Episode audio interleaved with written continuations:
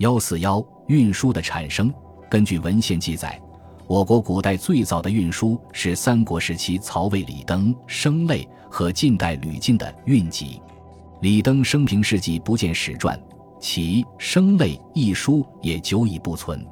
综合有关记载，该书的大体情况是：收字一万一千五百二十个，比《说文》多两千一百六十七字，按五音编排，共十卷，不分韵部。此外，声类在训诂学上也有不少贡献，纠正了《说文》中的一些不准确的解释。《韵集》一书也已散佚失传。综合有关材料推断，该书按五音共分为五篇，不分韵部，与声类一样，都运用了反切，且有了简略的注释。南朝时期，文学创作普遍讲求形式美，促使了运书的大量出现。据统计，大略有以下十七种。周延声韵四十一卷，张亮四声韵林二十八卷，段宏韵集八卷，无名氏韵集十卷，王该文章音韵二卷，王该五音韵五卷，无名氏荀彧典韵五卷，杨修之韵略一卷，李盖音谱四卷，无名氏纂韵钞十卷，刘善经四声指归一卷，周彦伦四声切韵。沈约四声谱一卷，夏侯四声韵略十三卷，潘辉韵纂三十卷，释敬鸿韵英三卷，杜台清韵略，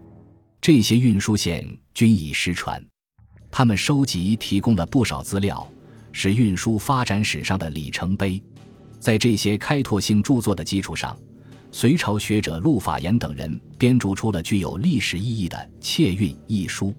这里需要着重说明的是，南朝学者沈约在自己进行音韵研究的基础上，结合前人的成果，创立了四声八病等声律理论。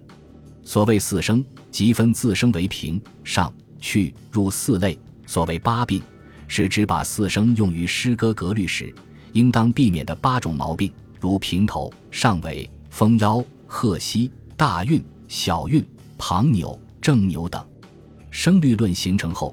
一方面，诗人们有意识地加以注意，大大增强了诗歌语言上的音乐性，提高了创作技巧，开创了永明体新体诗的创作，在理论与实践方面为我国古典诗歌从古体转为律体做了准备，所以对我国古代诗歌体制发展是一个重要贡献。但另一方面，四声八病之类理论过于科研，在创作实践中很难全部做到，按照这些原则去写诗。必然会把诗歌创作引向重形式而轻内容的歧途。本集播放完毕，感谢您的收听，喜欢请订阅加关注，主页有更多精彩内容。